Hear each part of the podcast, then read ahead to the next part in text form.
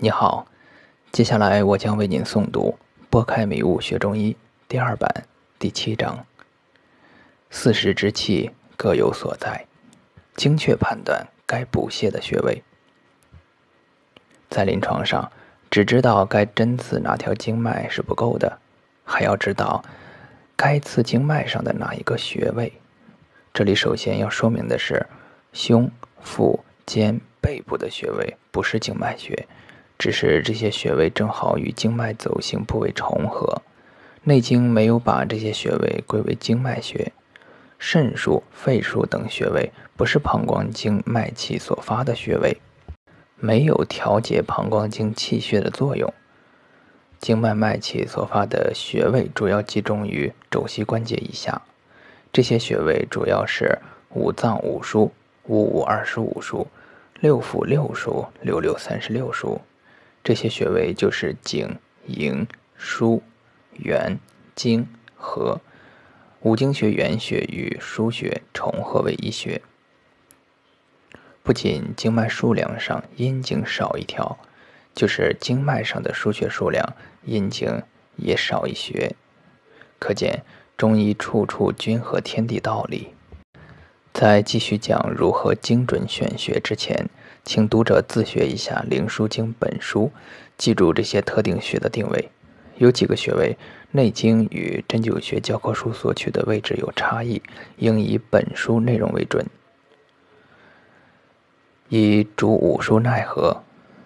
岐伯曰：脏主冬，冬次景，色主春，春次营，时主夏。夏次疏，阴主长夏，长夏次经，胃主秋，秋次和，是为五变，一主五书。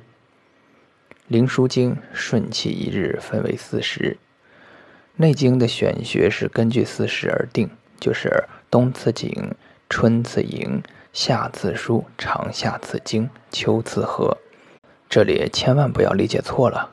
认为冬天的时候所有病人都针井穴，这个一定是错的。我们不是给天地治病，而是给人治病。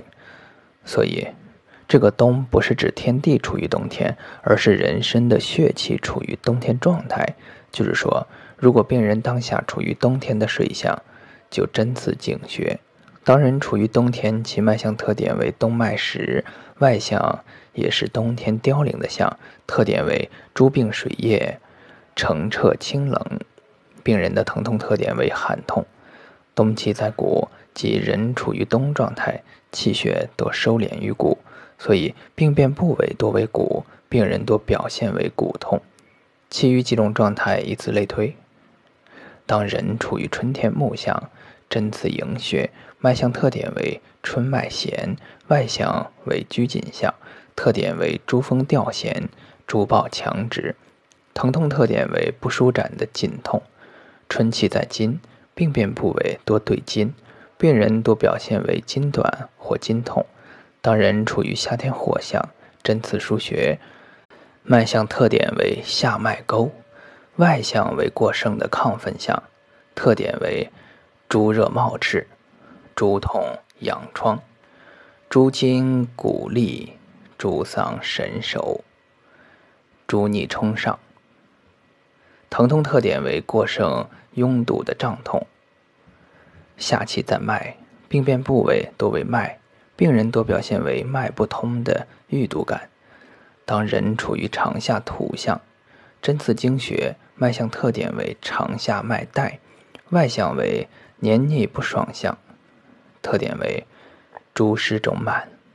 疼痛特点为不能运化的痛而沉重，长夏气在肉，病变部位多为肉，病人多表现为高肥之后的沉重。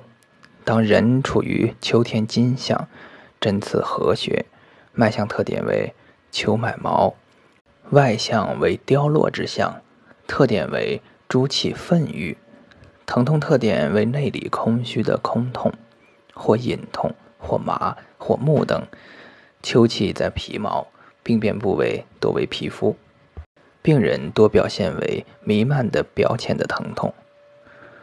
目视之治病也则不然，治不本四时，不知日月，不审逆从，病行已成，乃欲微针治其外，汤液治其内，粗攻汹汹，以为可攻，故病未已，心病复起。素问遗经变气论，就是说后世治病已经不知谨守四时，乱治一通，旧病不已，新病复起。关于这种本于四时的玄学治病法，贯穿《内经》玄学的始终，并用大量的篇幅告诫不以此针会出现很严重的后果。下面简单引用一下：帝曰：“春取络脉分肉何也？”岐伯曰：“春者，木始至，肝气始生。肝气急，其风急，经脉长深，其气少，不能深入，故取络脉分肉间。”帝曰：“夏取肾经分凑何也？”岐伯曰：“夏者，火始至，心气始长，脉受气弱，阳气流至，热熏分凑。”内治于经，故取盛精分凑，绝夫而病去者，邪居前也。所谓盛精者，阳脉也。帝曰：秋取经属何也？岐伯曰：秋者，金始至，肺将收杀，金将生火，阳气在合，阴气出盛，湿气积体，阴气未生，未能深入。故取数以泄阴邪，取和以虚阳邪。阳气始衰，故取于和。帝曰：冬取景营何也？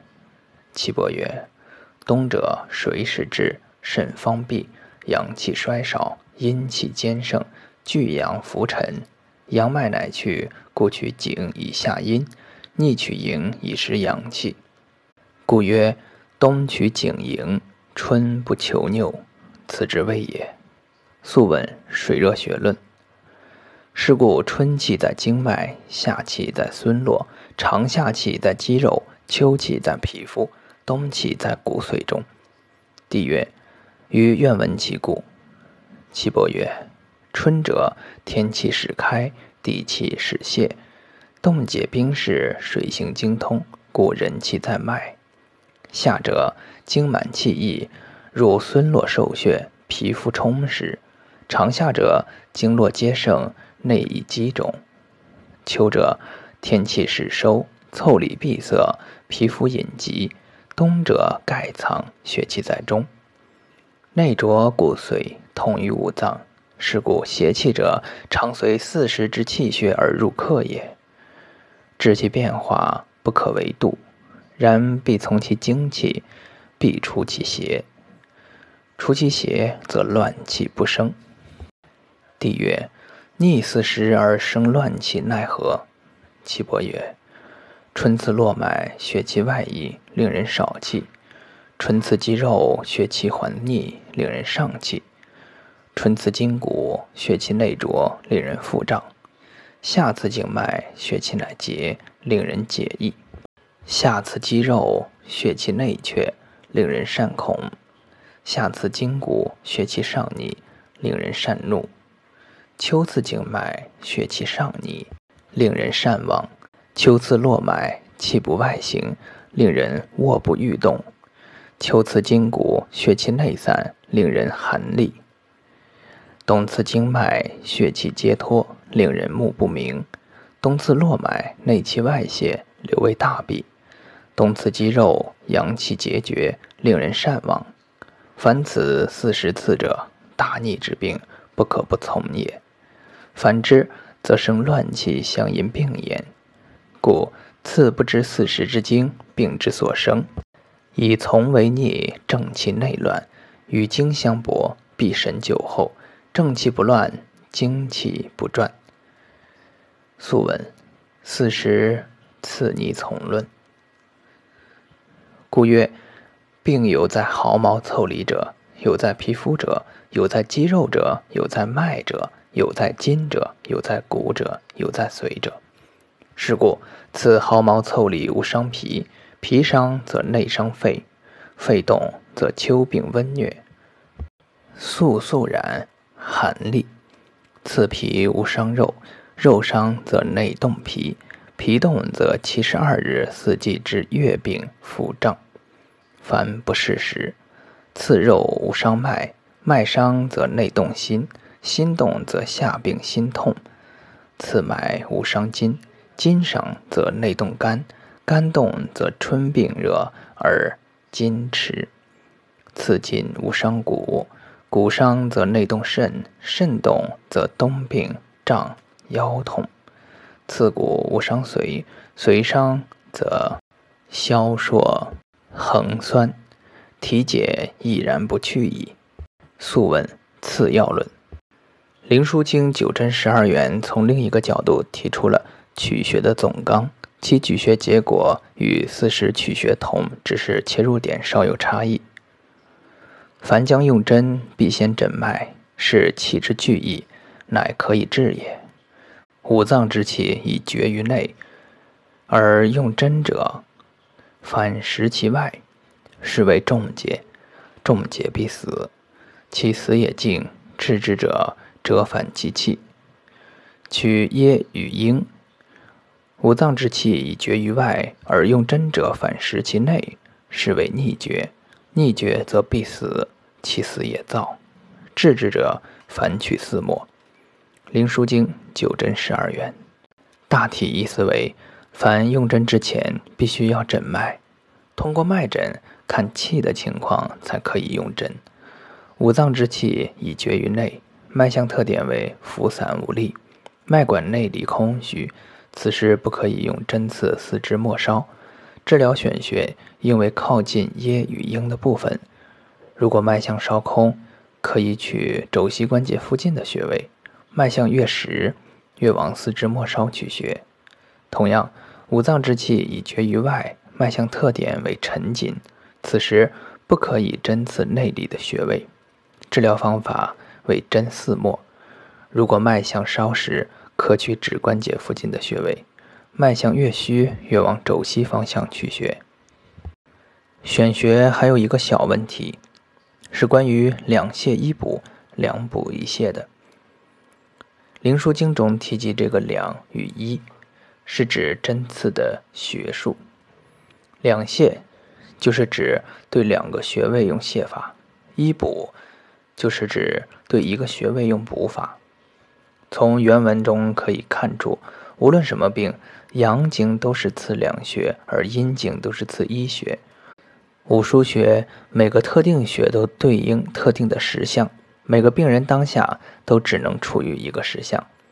表里经的五腧穴只能各选一个治疗特定实相的穴，这样阴经与阳经各选了一个穴，还需要在阳经上再选一个穴，这个穴位一定不能对应实相，那就是阳经的原穴。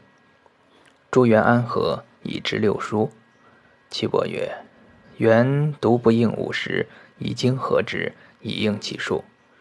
灵枢经顺气一日分为四时，说明原穴就是为了应两泻一补、两补一泻中的二数，故每一经的治疗选穴为阳经的特定穴、阳经的原穴、阴经的特定穴。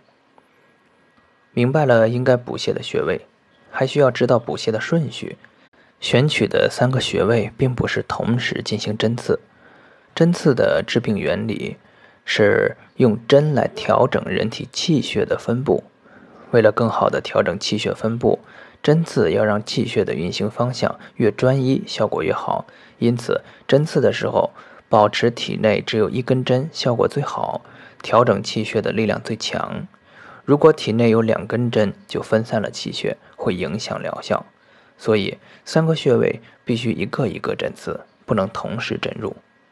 如果十二经脉每个经脉都同时各针一个穴位，并且都用同样的手法与同样的刺激量，这样的针刺不会有效果。无论是用补法还是泻法，人体的气血都不会重新分布，所以不会有效。就如同保健按摩一样，如果从头到脚按摩一遍，除了会感觉全身放松外，不会有治病的效果。针刺顺序在《灵枢经·中史》中已详细记载了：阴盛而阳虚，先补其阳，后泻其阴而和之；阴虚而阳盛，先补其阴，后泻其阳而和之。即针刺的顺序为：先针需要补的穴位，后针需要泻的穴位。这个顺序一定不能变。我的经验是，针刺选穴，首先必须正确选取该补泻的经脉，这是取得疗效最关键的一步。如果选错了经脉，不仅仅治疗无效，有时候会因不屑搞反了而导致病情急剧恶化。在没有非常确定病变经脉之前，千万不要针刺，也不要抱着试试看的心理。针刺要求手如握虎，就是一定要谨慎。一旦针错，病人可能会有生命危险。经云：“针能杀生人，不能起死者也。”不明道而用针，杀人如挺刃。针调动人体气血的能力远远超过大家的想象。如果病人没有了胃气，我们是没办法用针救活的。只要选对补泻的经脉，即使是穴位上稍微有一点偏差，针刺也会有效。当然，如果穴位偏差大了，也会有很大的副作用。尤其是病人脉很虚却针刺了井穴，或者脉很实却针刺了合穴，都会使病人病情恶化。选对经脉是取得疗效的前提。在选准穴位，针刺便可以有如风吹云般的特效。